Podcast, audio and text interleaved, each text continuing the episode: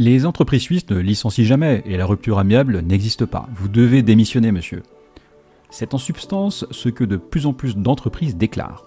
Sauf que demander de démissionner à un collaborateur dont on veut se séparer plutôt que de le licencier, ce n'est pas légal.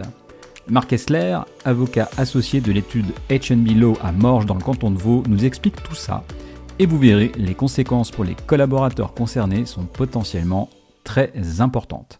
Allez, c'est parti Bienvenue sur Travailler et vivre en Suisse, le seul podcast entièrement dédié à l'emploi et à l'expatriation en Suisse.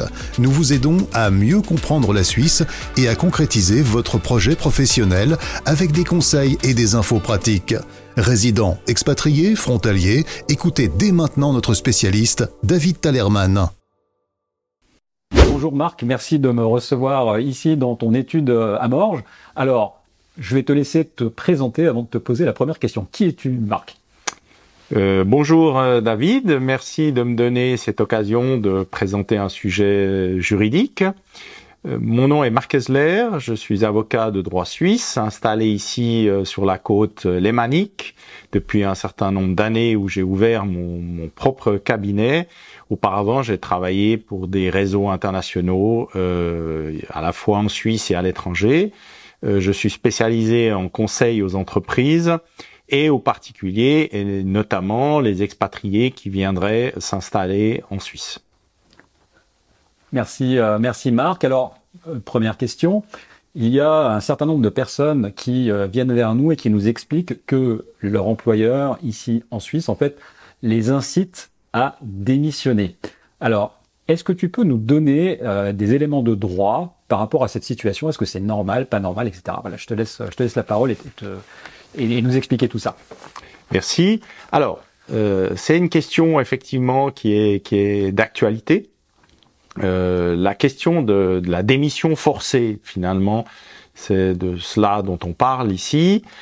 Alors, euh, peut-être juste cette, cette petite explication par rapport au droit suisse du travail.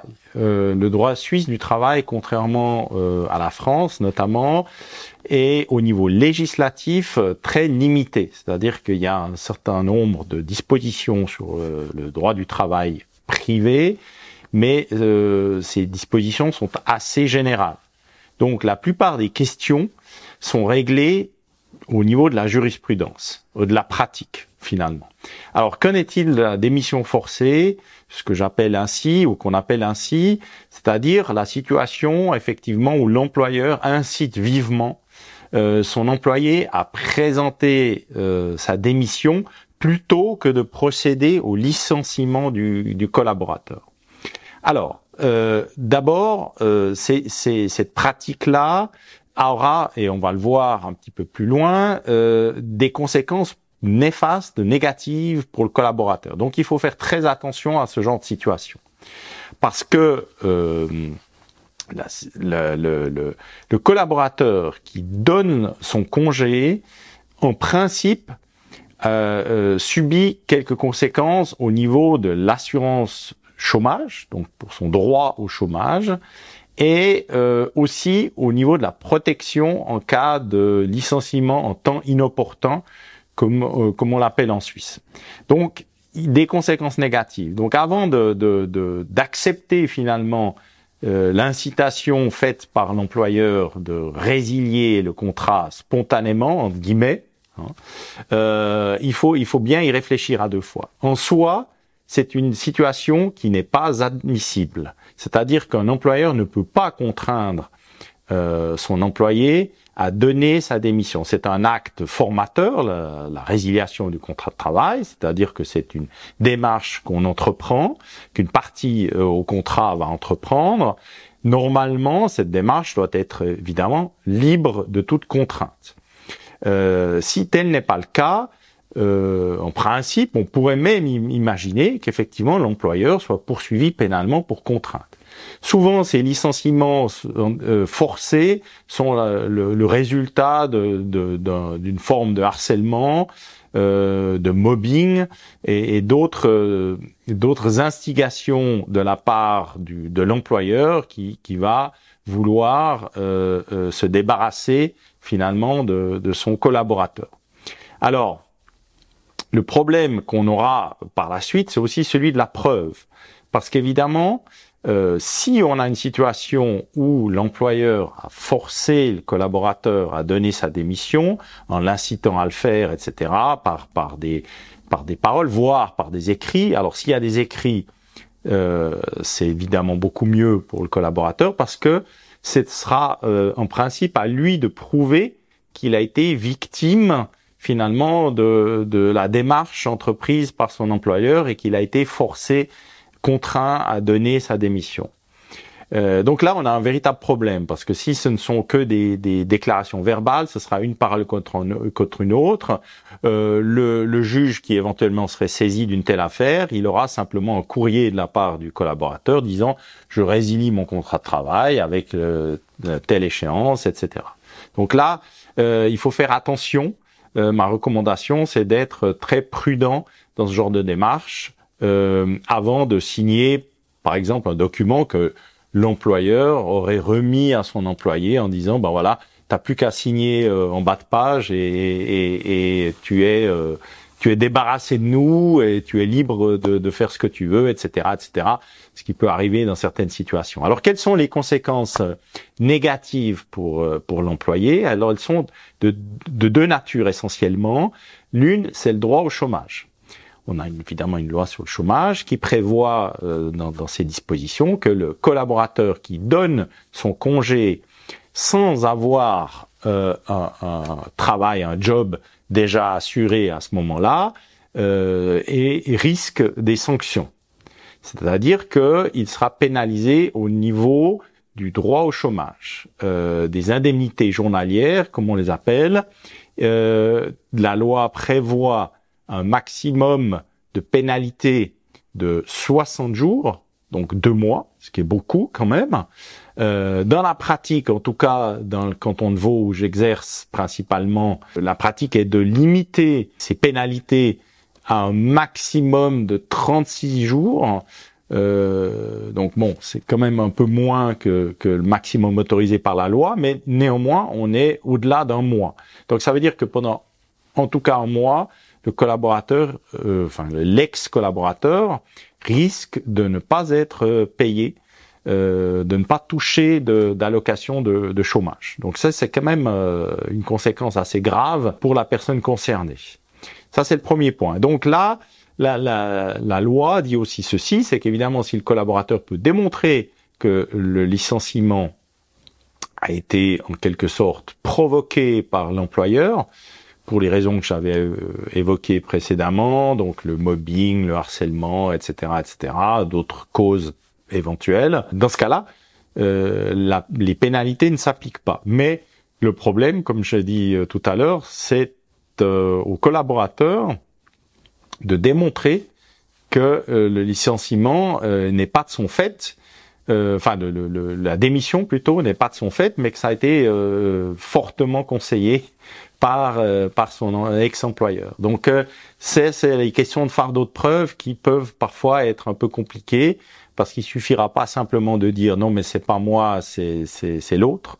Euh, il faudra il faudra quand même apporter un certain nombre d'éléments à l'appui de de ces allégations. Donc euh, donc là justement c'est ce que je disais tout à l'heure essayer de d'éventuellement prévenir un petit peu la situation, par exemple en faisant un courrier à son employeur, euh, avant avant euh, que, que, la situation intervienne, etc. Pour dire rendre euh, attentif l'employeur à ses obligations, etc., etc. De protection du travailleur et autres. Donc ça c'est ça c'est un, un, point qui, qui pénalise la personne qui a donné son congé. Donc c'est pas c'est pas anodin, c'est pas neutre. Le deuxième aspect qui est, qui est important aussi, c'est que le collaborateur qui donne son congé spontanément, dira-t-on, ne bénéficie pas de la protection accordée par la loi pour les licenciements en temps inopportun, c'est-à-dire pendant, en particulier pendant une situation de maladie ou euh, un congé est, considéré comme nul.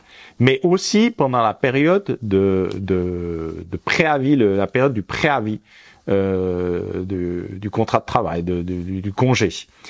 Qui, je le rappelle, en Suisse varie d'un mois au minimum à en principe trois mois d'après la loi mais qui peut être au-delà, aller au-delà évidemment avec la, entre, l'accord des parties.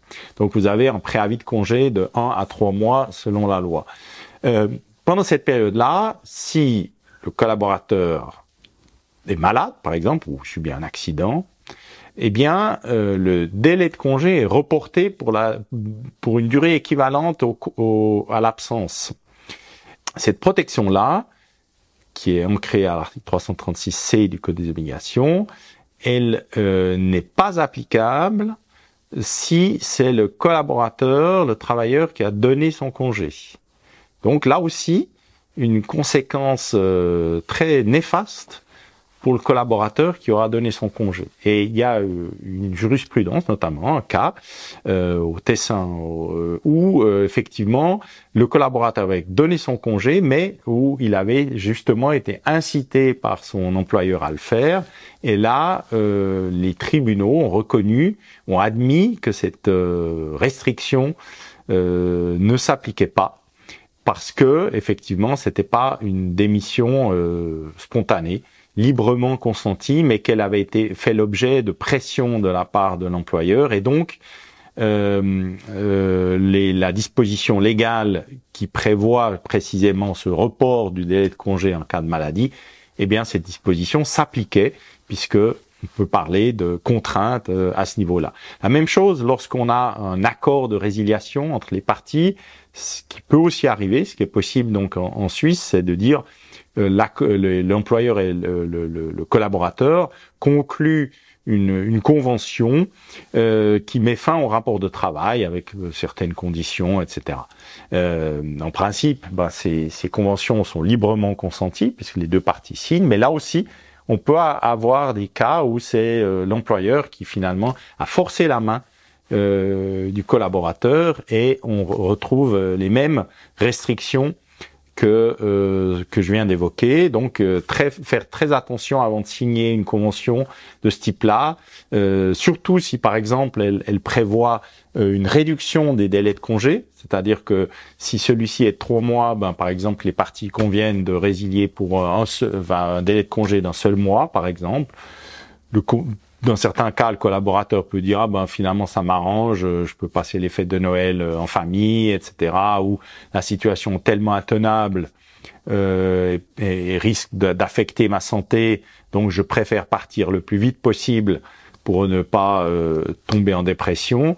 Eh bien, ces réflexions-là, qui sont qui sont certainement justifiées euh, au niveau du collaborateur, peuvent avoir des conséquences qui sont qui sont graves euh, par la suite. Donc faire très attention avant d'accepter de signer euh, un, un, document de ce type-là, que ce soit une convention, un accord ou tout simplement une lettre de démission.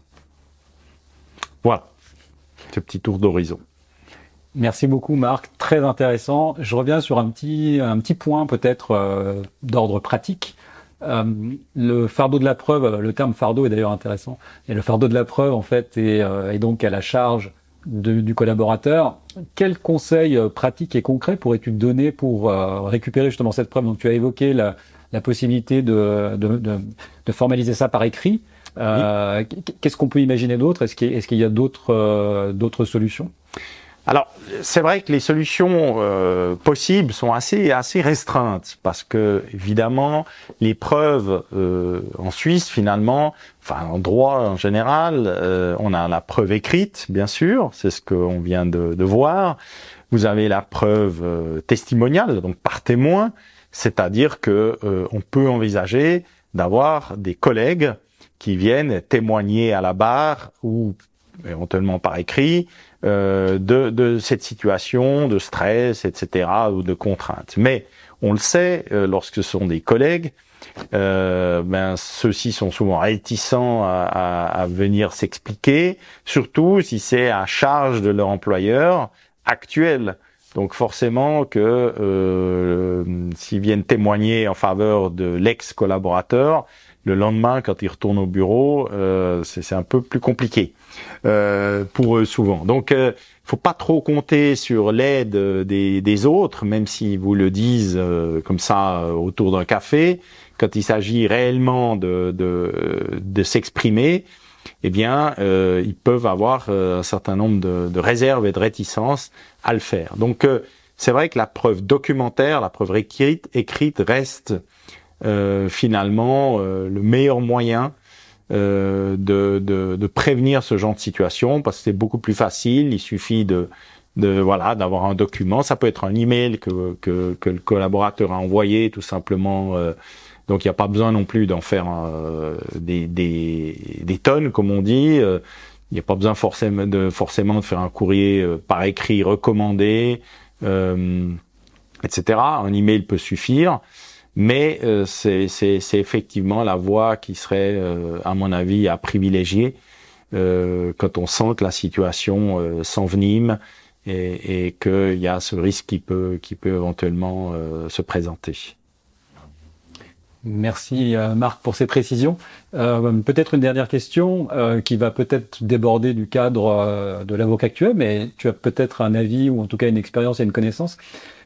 Qu'est-ce qui, d'après toi, pousse ces entreprises finalement à agir de la sorte? Parce que en Suisse, quand tu regardes, on a quand même une certaine facilité finalement par rapport à d'autres pays de se finalement de de, de, de, laisser un collaborateur, en tout cas de le, de licencier. Quelle est, le, quelle, est le, quelle, quelle, quelle est la raison?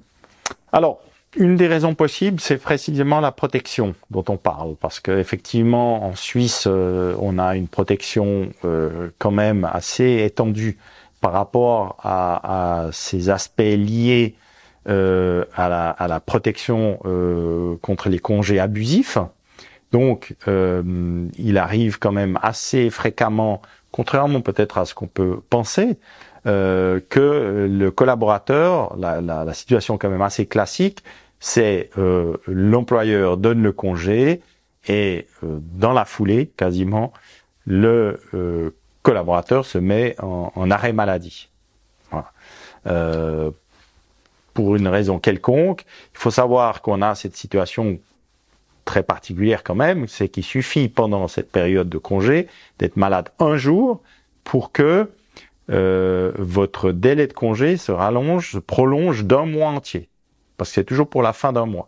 Donc il suffit d'être malade un jour, d'avoir une attestation maladie pour un seul jour, et vous avez un mois de salaire en plus. Donc c'est quand même c'est quand même pas négligeable, et euh, les, employeurs le savent. Après il y a aussi les contestations des congés qui sont faites euh, pour des congés abusifs, c'est-à-dire que on prétend que le travailleur prétend que le congé lui a été donné en raison de, motifs qui seraient pas admissibles euh, et que les motifs de, économiques sont, sont, que des prétextes. Donc il y a, y a, ce risque de se retrouver euh, engagé pour l'employeur dans une procédure euh, judiciaire par la suite et de devoir payer non seulement pour euh, une maladie, éventuellement pendant le délai de congé, mais aussi pour euh, une procédure de, de, congé abusif. Donc il y a quand même un, réel euh, risque financier pour l'employeur de licencier un collaborateur. Hein. C'est pas c'est pas anodin. Et, et ce risque-là, au final, en théorie du moins, on peut l'écarter en tant qu'employeur lorsque c'est le collaborateur qui donne son congé.